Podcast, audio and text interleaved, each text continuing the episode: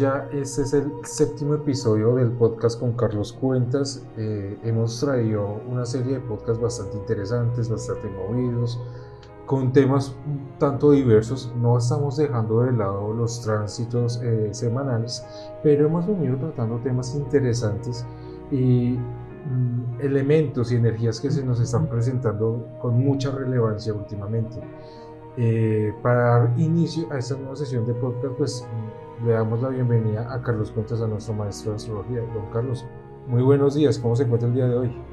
Hola Juan José, buenos días, muy bien, eh, contento de volver a reunirnos para una tertulia astrológica. Perfecto, don Carlos. Bueno, hace ocho días, eh, en el último podcast, estuvimos hablando un poco, dándole cierre al tema que habíamos tocado eh, de los nodos, estuvimos hablando de, unos elementos importantes que iban a haber durante esta semana. Esta semana que, que estamos cerrando también eh, tuvimos una luna llena bien interesante. Cuéntenos qué vivimos esta semana, como para tener un recorderis de, de lo que vivimos y también para conectar con lo que vamos a hablar de la próxima semana. ¿Qué se vivió esta semana, Carlos? Bueno, como bien dices, eh, tuvimos varias cosas, ¿no? Tuvimos el gran trígono en fuego, protagonizado por la determinación, por la necesidad de sanar y por la necesidad de soltar. Ya los que nos han oído podrán identificar quién es la determinación quien tipifica la necesidad de sanar y la necesidad de soltar. Me imagino que tú ya los tienes eh, identificados, ¿no? claro que sí, porque pues precisamente personalmente yo me enfoqué mucho esta semana en una decisión que tomé en el ámbito laboral, pero Quiero aclarar algo, la decisión que yo tomé fue más por algo que yo sentí interiormente, porque como don Carlos también nos ha explicado muchas veces, uno no puede depender de, elementos externos o de información externa, como nos lo puede dar la astrología, o sea, la astrología es una herramienta muy útil, pero no podemos eh, sesgar nuestras decisiones a esto para no tampoco sesgar nuestro libre albedrío. Eh, simplemente eh, uno va viviendo la vida y se va dando cuenta que lo que uno va viviendo se va confirmando a través de la astrología. En el caso mío, yo tomé una decisión de, eh, de terminar un contrato laboral para enfocarme en lo que yo realmente quiero hacer y lo que realmente me da tranquilidad y paz en mi vida. Y esto lo confirmé a través de este trígono, o sea, tomé la decisión sin, sin ser consciente del trígono, pero lo confirmé con esto siendo de la manera siguiente. Lo que habla don Carlos, él habla de la determinación que es Marte en Leo. Yo tengo a Leo en el tema de sociedades. Eh, tenemos a el nodo sur en Sagitario, que es un nodo que es una energía que nos invita a soltar eh, cosas del pasado, en este caso Sagitario, y donde yo lo tengo me invitaba mucho a, olvidar, eh, a dejar atrás el individualismo. Y ese individualismo, digamos que yo lo compenso mucho con su opuesto de Sagitario, que es Géminis, y lo que yo estoy viviendo actual, o que lo, lo que está viviendo actualmente con el apoyo de mi familia, en este caso de mi esposa, eh, en cuanto a estas decisiones, muy importante también. Y eh, por último, el Quirón en, en, Aries, que lo tengo en el área del dinero y es esa invitación a sanar esa área financiera, que también me invita a confiar de que yo puedo generar ingresos eh, por mi propia cuenta sin depender de terceros. Entonces, a raíz de todo esto, entendí que la decisión era correcta, que estaba aprovechando esas, esas energías a mi favor y creo que eh, lo que hemos vivido, lo que hemos eh, compartido durante el en vivo de ayer, también el podcast que hubo esta semana, eh, ha sido ese mensaje, como aprovechar este trígono y todo lo que conlleva. ¿Es así, don Carlos? Perfecto, creo que lo has identificado en la cotidianidad ese es el valor de pasar los elementos técnicos de la astrología a la, a la vivencia diaria. Entonces, poder entenderlo, poder asimilarlo es lo que le permite a uno aprender, verificar y vivir en coherencia. Digamos que ese fue un primer elemento que veo que ya lo tienes interiorizado.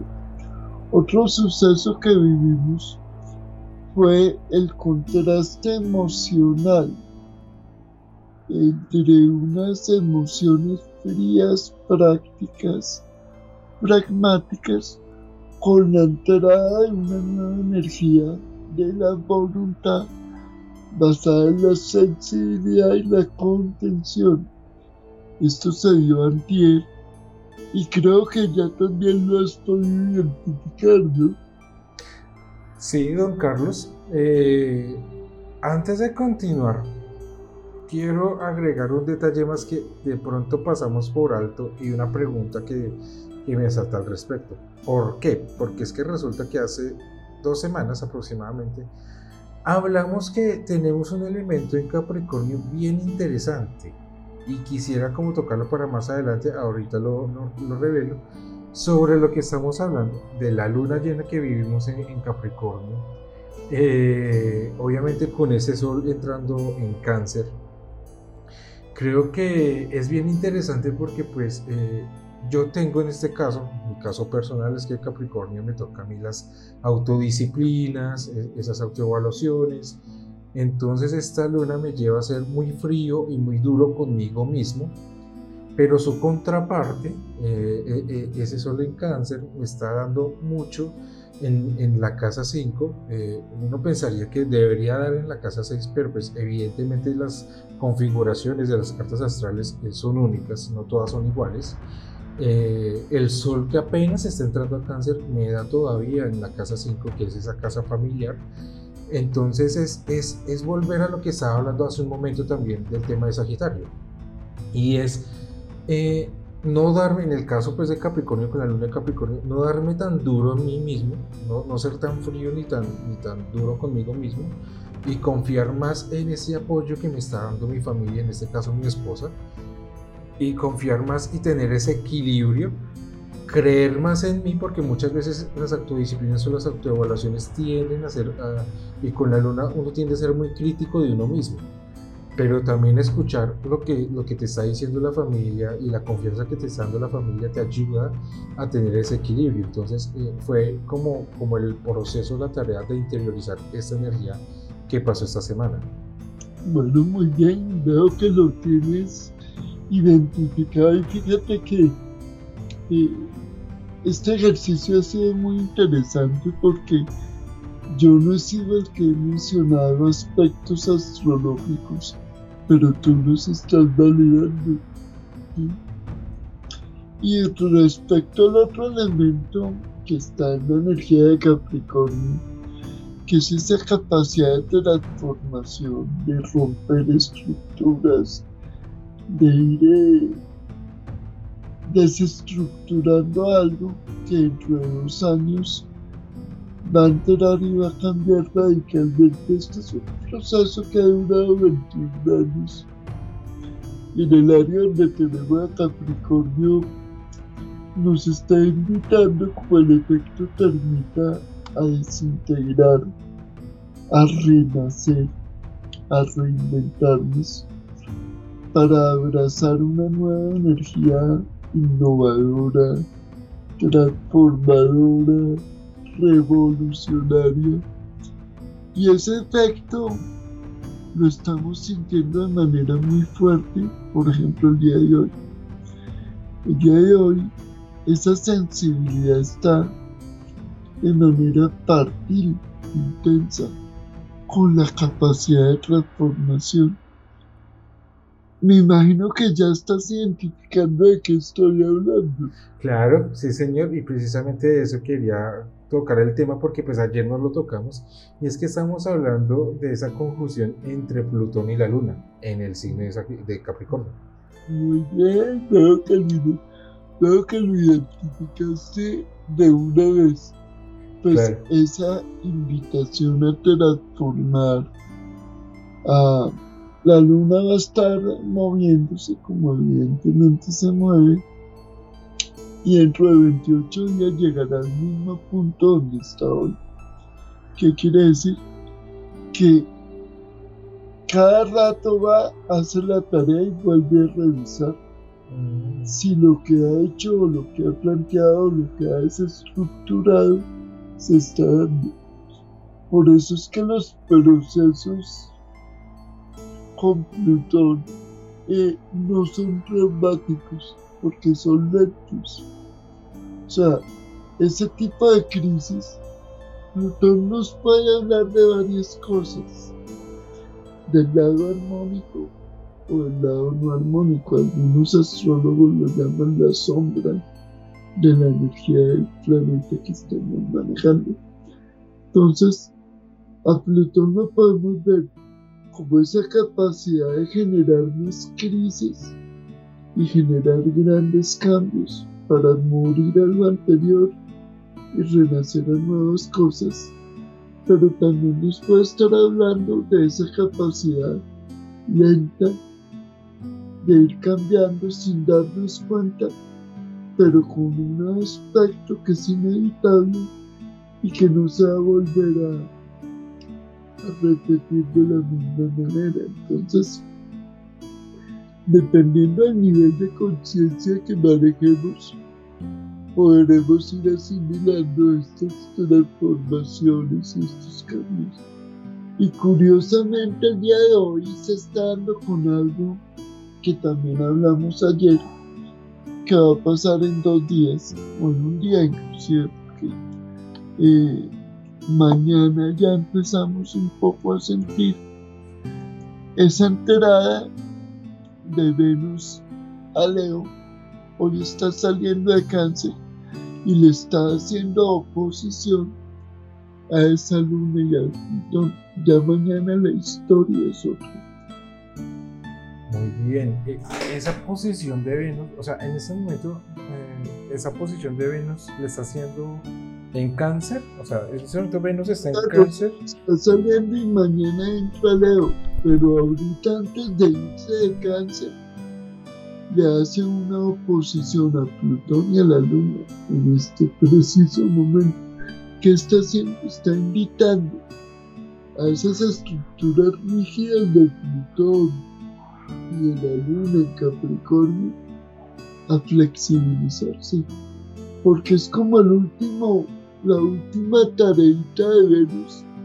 Antes de irse de cáncer, decir, venga muchachos, eh, no lo tomen todo tan, tan eh, en serio. Y suelten esa estructura sólida porque eh, por lo menos Plutón ya 21 años en Capricornio. Y es la hora de prepararse para cambiar. Plutón no va a salir tan rápido, él va a salir hasta dentro de dos años y ahí va a estar revisando, avanzando, retrocediendo, evaluando. Cuando hablamos de retroceder, recordemos que hablamos de la energía retrógrada, que es un planeta retrógrado, es aquel que evalúa, que revisa. Entonces va a durar dos años ahí evaluando la luna pasará muchas veces a revisar es la tarea y Venus estará generando diferentes acciones. Pero el día de hoy en particular está haciendo eso. Mañana cuando Venus entre a Leo, la historia cambia. Perfecto. Lo que puedo entender de esto es que eh, lo que ya veníamos hablando, la luna tiende a ser muy fría, muy muy dura con, con las autoevaluaciones, digamos, hablando, pensando en ese Capricornio que en casa 12, pero en general una luna en Capricornio es muy fría.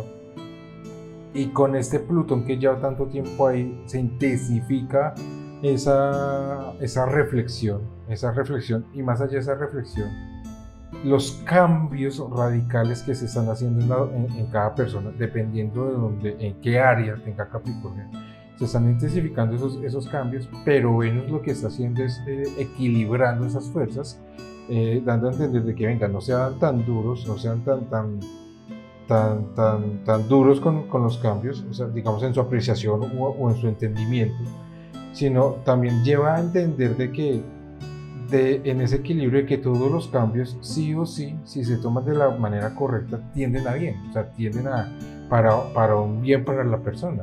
Entonces es aprovechar, es venga, estamos pasando por un tiempo de transformación y es veamos qué son esos beneficios que nos trae esa, transformación. Porque eso es lo que trae Plutón. ¿Qué sucede? Que muchas personas de pronto analizan de manera negativa y ven muchas veces a Plutón como un símbolo de muerte o como un símbolo negativo. Pero no es así, es transformación y la transformación siempre trae, debe traer algo mejor. Y lo, podemos de pronto analizar con una metáfora muy sencilla. Cuando nosotros sembramos en el campo, eh, lo que se acostumbra a decir es que la semilla que uno siembra debe morir para poder transformarse en algo mucho mejor. Y eso es lo que hace Plutón. Plutón trae procesos entre comillas, de muerte, pero son procesos de transformación para algo mucho mejor y posterior. ¿Correcto, don Carlos?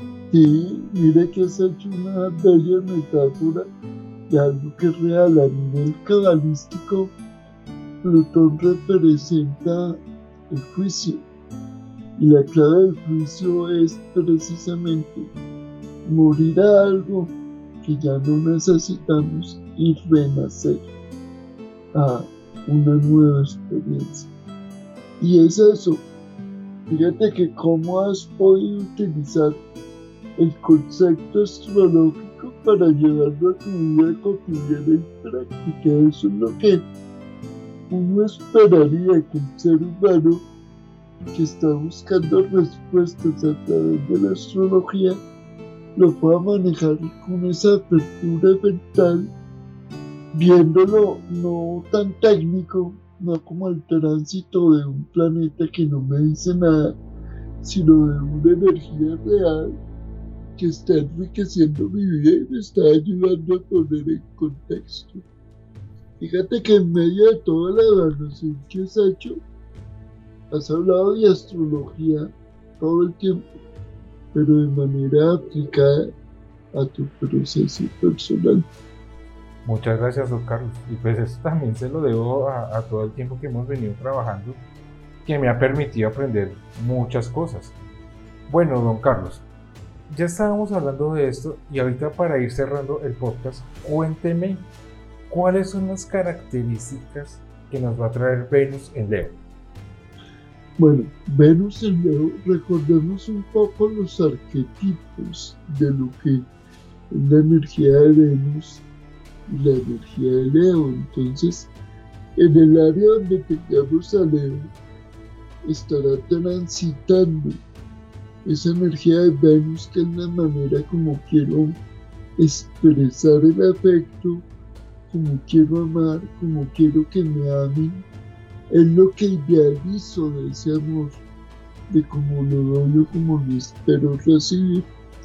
Pero acá hay algo bien interesante. Salimos de una energía sensible de un Venus en cáncer que necesita sentirse contenido y pasa a una nueva etapa de un Venus en Leo que necesita sentir que lo aman, necesita sentir ese reconocimiento o ese amor que está dando, que se ha valorado, que se ha re presentado en un valor en una necesidad de reconocimiento. Entonces vamos a tener una etapa de Venus en Leo donde la persona va a querer un cierto reconocimiento, un cierto valor.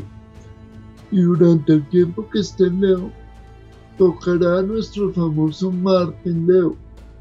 Y Marte en Leo es eh, esa gran capacidad de yo quiero controlar lo que hago y quiero también reconocimiento. Entonces, cuando Venus toque a Marte, Leo, esa energía de Venus y Marte, Leo, van a buscar un reconocimiento.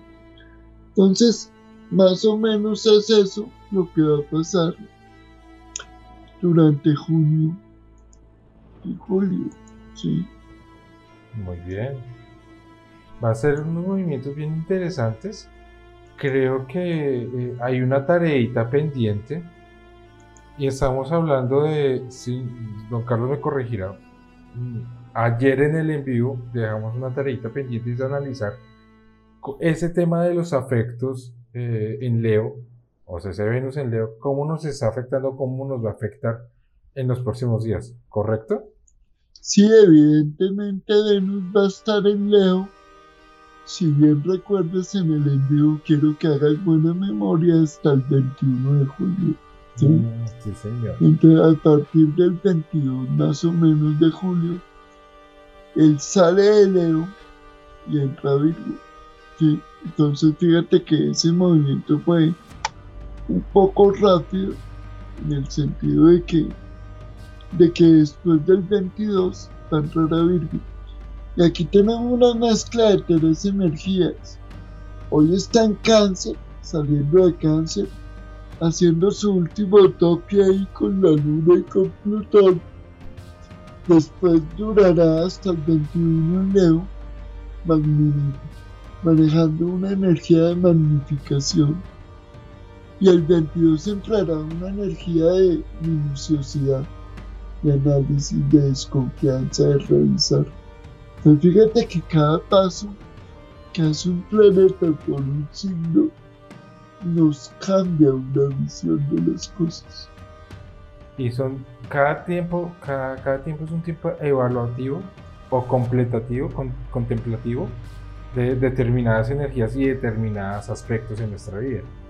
Y eso es lo que lo hace, digamos, en cierta manera bello a la vida, porque pues, nos hace comprender del dinamismo que, que, tenemos constantemente.